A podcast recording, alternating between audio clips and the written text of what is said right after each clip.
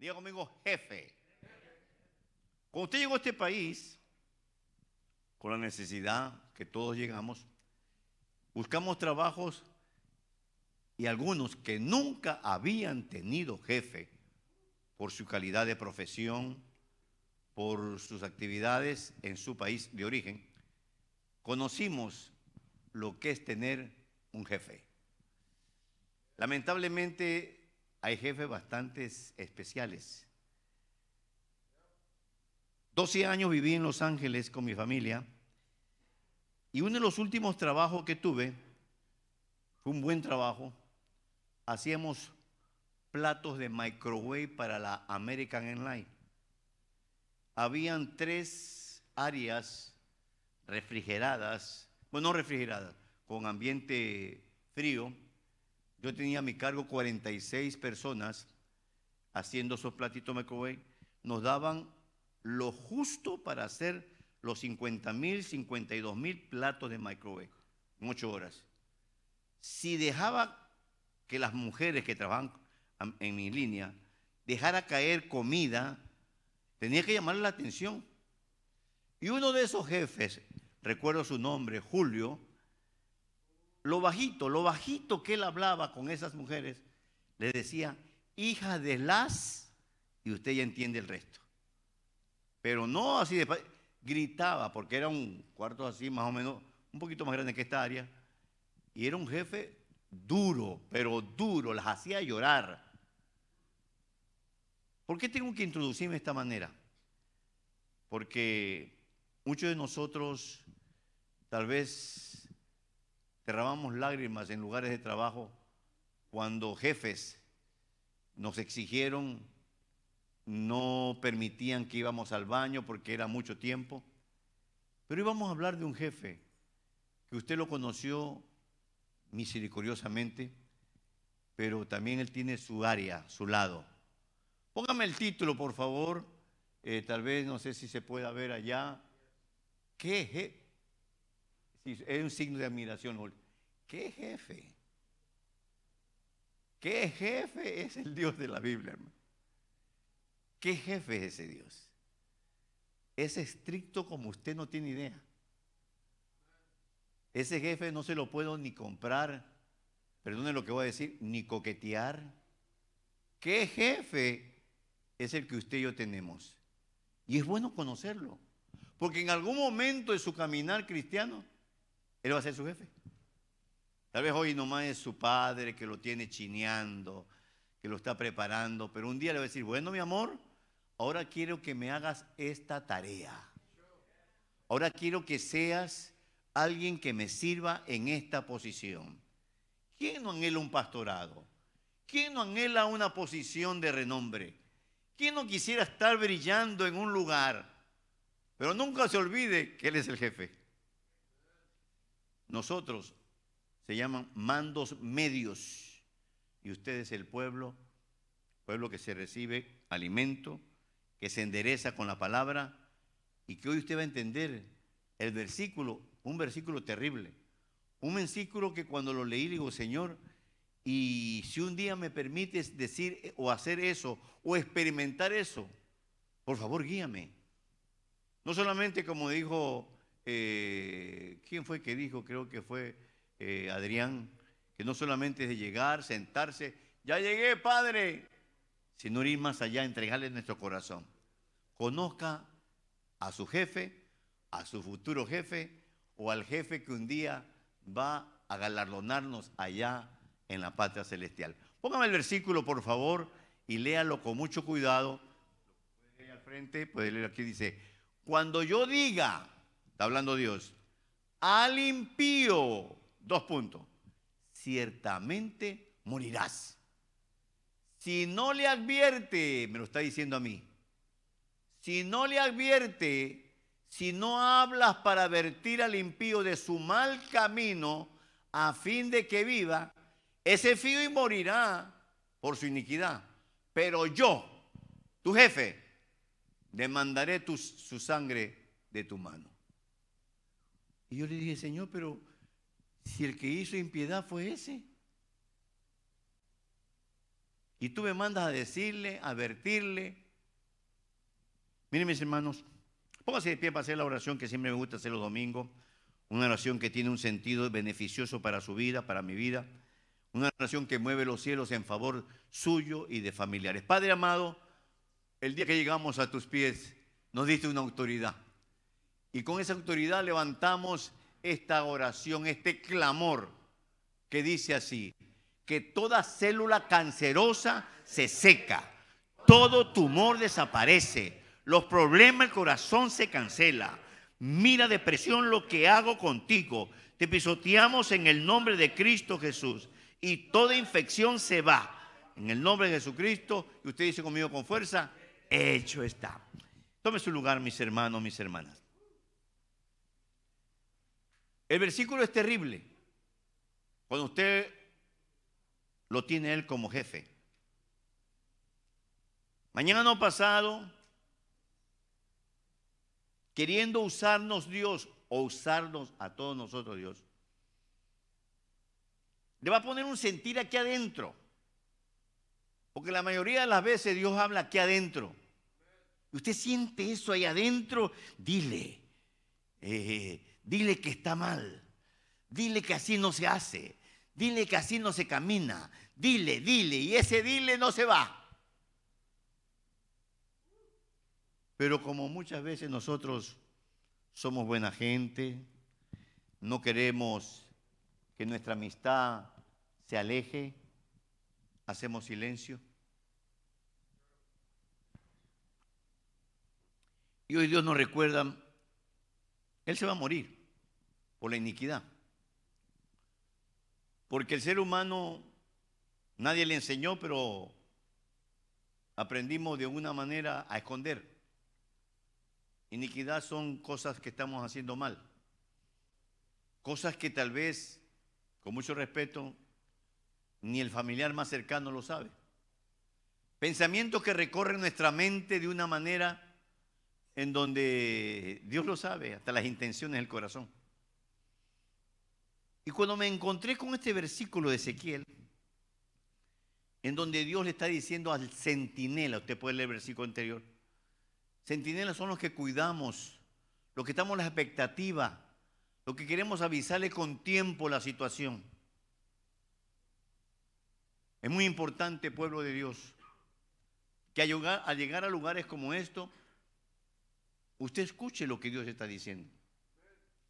Yo soy un mando medio yo no vengo a decirle lo que leyendo la palabra, Dios dice, dile a mi pueblo que me doy cuenta de todo lo que ellos piensan, hacen, hablan, miran, meditan, de todo.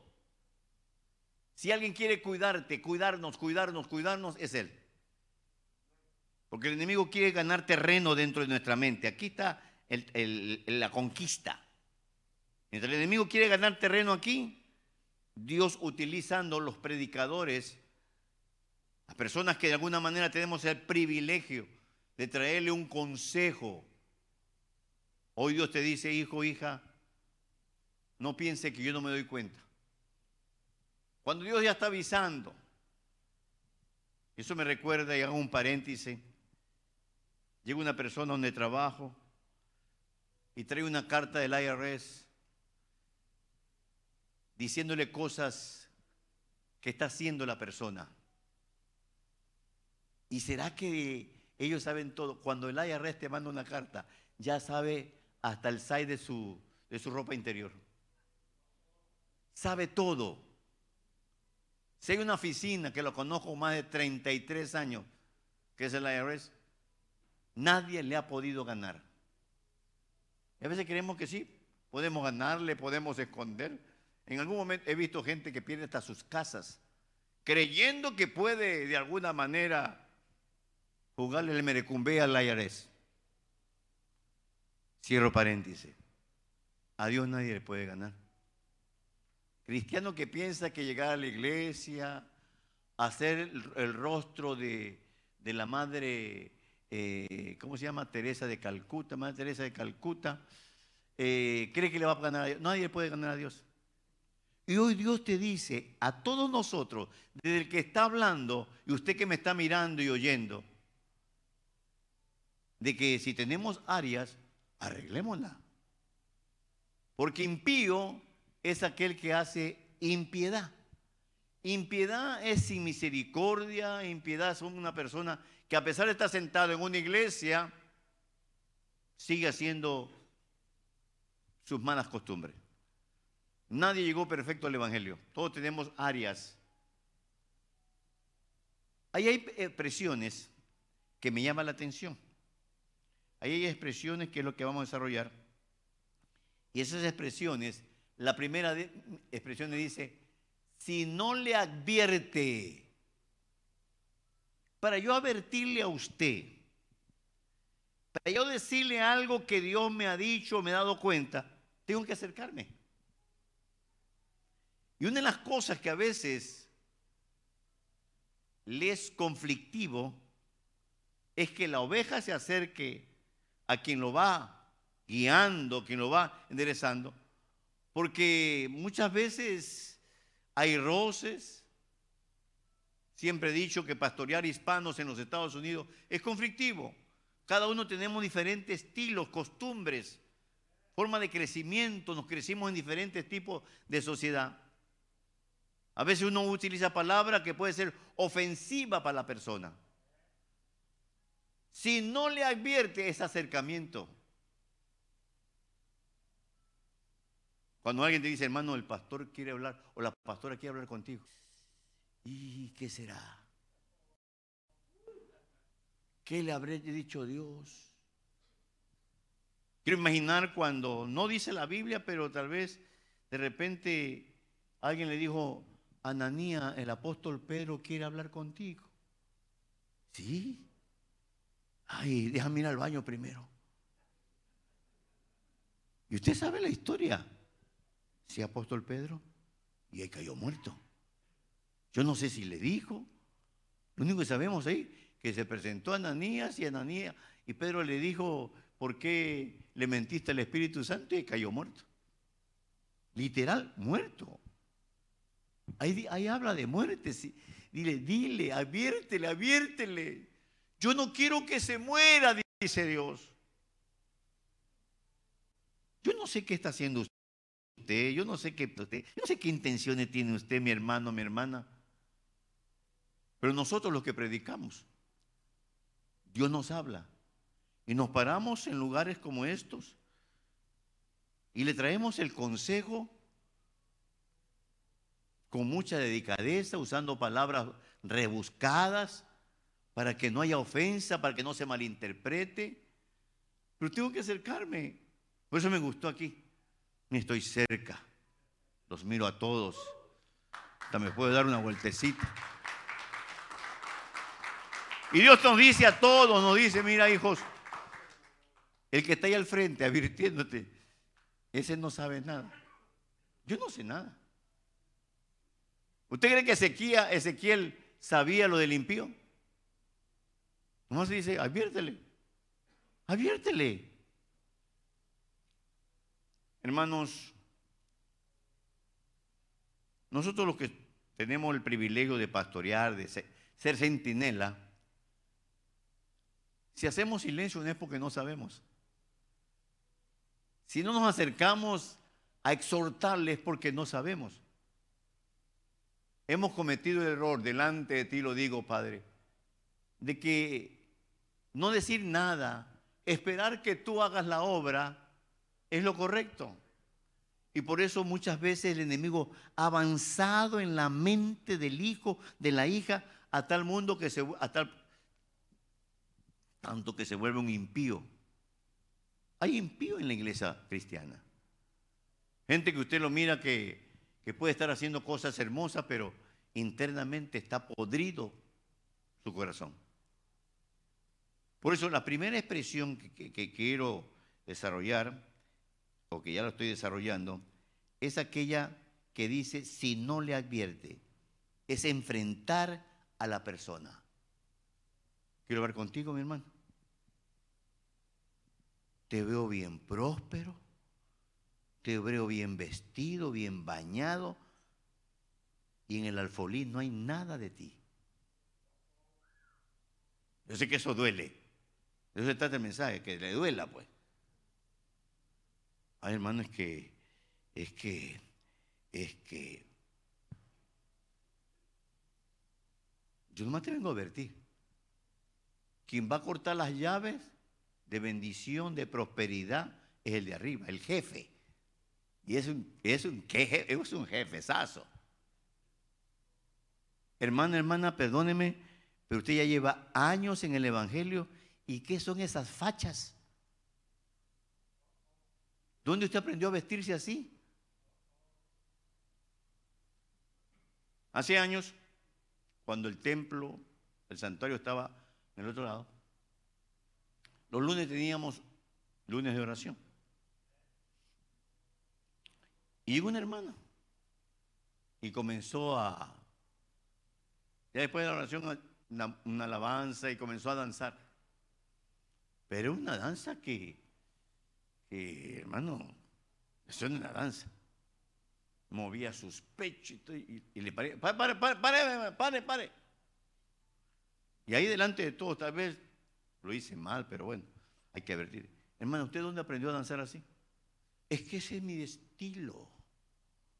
No, se parecía a esas, esas personas que danzan en el mundo o bailan en el mundo. Advertir, acercarse a la persona es conflictivo. Y lo primero que dice, si no le adviertes, Señor, hazme un favor, adviértele tú. Mándale un ángel o un diablo, manda, pero mándale a alguien. Advertir es conflictivo, la persona se enoja, piensa que uno no tiene que meterse en su vida privada. Pero ¿cuál es la orden? La orden, ciertamente morirás. ¿Cómo se sentiría uno de nosotros, del que está hablando también, que Dios, que Dios, levante un vaso con este tipo de mensaje? Si no te arreglas, esta semana mueres. ¿Cómo sería eh, e, esa iglesia, ese caminar, ese evangelio? Primero, esa persona no sería popular. Ni vayas a esa iglesia, es un loco. Ese loco te va a decir que te vas a morir tal o cual fecha. Está hablando de muerte. Está hablando de algo que en realidad es lo último como humano usted experimenta en la vida, la muerte. Ningún ser humano. A veces nos ponemos a dialogar con la pastora y vamos viendo el desgaste de nuestros cuerpos. Vamos viendo que los años no pasan en vano. Y hasta nos, nos de esa canción que dice, ¿cómo han pasado los años? Ay, ay, ay. Y nos miramos los dos. Le digo, ya me está doliendo este diente, no me dolía antes. Todos vamos a llegar a una edad donde usted va, a acordarse, ah, me acuerdo, los 30, mire, qué lindos son los 35 años. 35 años donde usted, otro partido, otro, nos tiramos otro. Pero los años van pasando. Y lamentablemente, eh, yo digo, Señor, ¿por qué diseñaste un cuerpo así muy limitado? Y cada vez está, más limitado.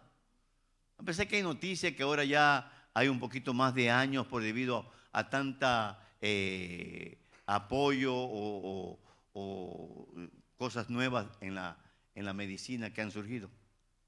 Pero la primera, la primera expresión, si no le adviertes, miren lo que dice el jefe, si no le adviertes, es que es mi amigo.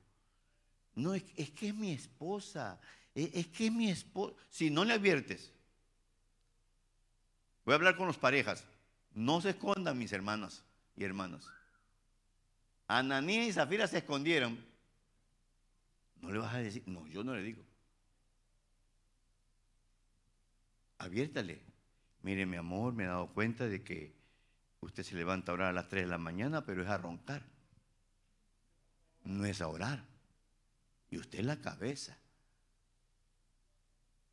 Si no le advierte, es advierte, no es acusación, no es juzgamiento. No se levante, vi a Satanás al lado tuyo cuando estabas orando y por eso estabas roncando. Advertencia es algo antes de que suceda lo peor. A eso se llega a la iglesia a aprender. A ese hijo, a esa hija, adviértele. Mire, mi amor, yo usted lo amo mucho, pero si usted sigue con ese tipo de, pensar, perdóneme, usted no tiene futuro. Pero hay unas madres tan lindas, hermano. Tenemos que aprender y sacarnos esos malos conceptos. Es bueno advertirle a la persona lo que usted ya puede ver por la experiencia que Dios te ha dado. Porque si Dios le dijo eso a Ezequiel, es porque Ezequiel tenía experiencia. No le explicó, mira, a Ezequiel, esta persona a quien le he declarado que va a morir, va a morir por... No, no adviértele porque tú tienes experiencia. Te he preparado para que advierte. A nosotros los que predicamos, Dios nos ha preparado para advertirles. A veces no somos muy populares. Yo pienso que con mensajes como esto yo no soy popular. ¿Sabes? Aquí Juan es más popular que yo. Ay, me gusta escuchar a Juan. Juan es más suavecito. Este hermano Jorge trae de morir. Yo no quiero. Nadie queremos morir. Nadie queremos morir, pero un día tenemos que pasar por esa puerta. Lo importante es pasar con, con esa, esa seguridad. Gracias, Señor. Estaba el siervo ahí ya tendido en la cama. Los médicos habían dicho de que no había ya esperanza clínicamente para ese varón, para ese siervo. Y todos los, las ovejitas y, y sus seguidores llorando. Y digo, ¿por qué lloran? Si para esto me preparé toda la vida. Me preparé para partir con mi Señor. ¿Sí sabe que eso no se entiende? Y cantamos esa canción, me voy con Él. Y cuando estamos en el hecho de morir, no, Señor. Padre, no ten misericordia, todavía no. Dame unos 40 años más, pero mi amor tiene 90.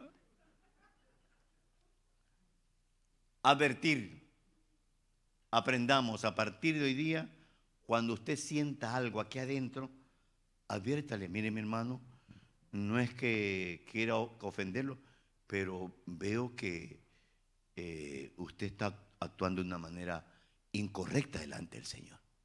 Te van a decir, ¿y quién es usted? Bueno, yo tengo un jefe. Y el jefe oyó tu reclamo.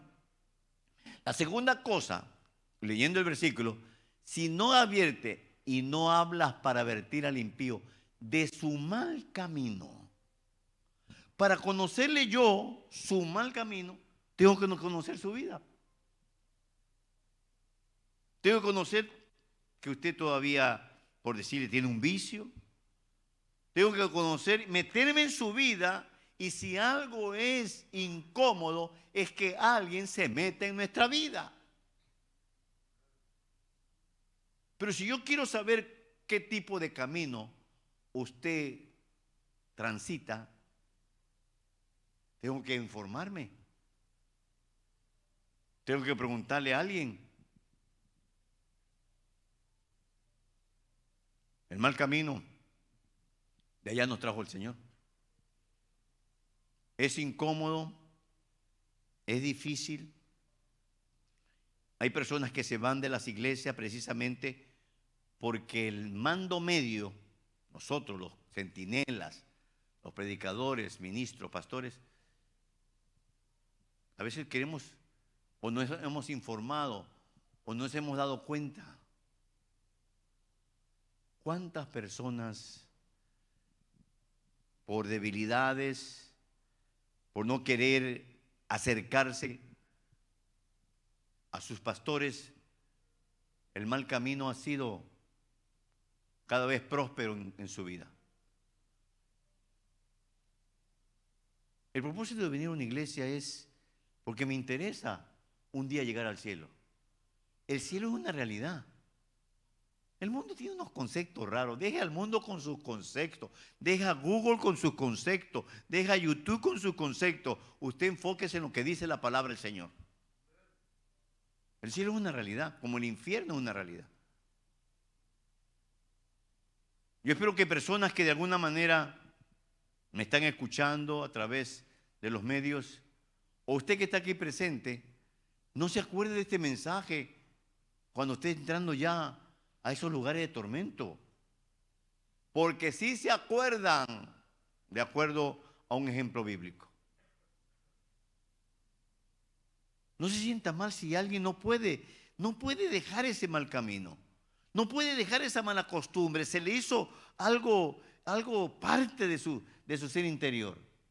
Malos pensamientos, adicciones a pornografía, eh, no puede controlar la lengua, no puede controlar la envidia, no puede controlar esto y esto otro.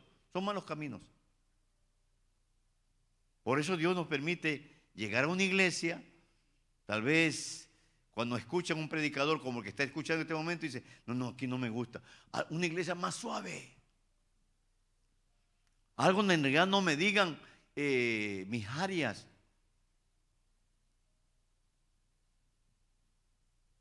Tengo un, doctor amigo cristiano. Hace dos semanas lo miré. Él va a una iglesia en Tacoma. Es mi doctor de cabecera. Y él siempre me ha dicho de que cuando llega un paciente masculino, siempre los masculinos no tienen nada. No, sin dolorcito aquí. Siempre pues manteniendo lo macho, lo fuerte. Dolorcito aquí nomás, un dolorcito en la cabeza. Es que a veces orino gotitas, pero es normal, no hay problema. Dice que somos los más difíciles de diagnosticar. Él tiene que meterse un poco más. Diferente cuando el paciente es femenino.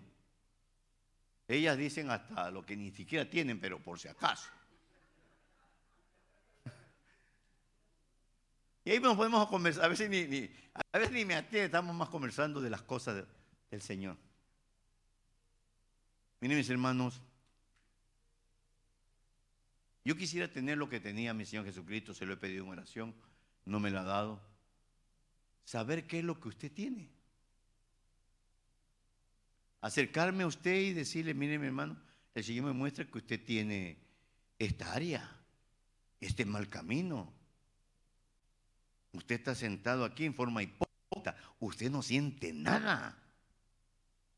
Usted ni siquiera quiere estar aquí. Usted está a la fuerza, está forzado.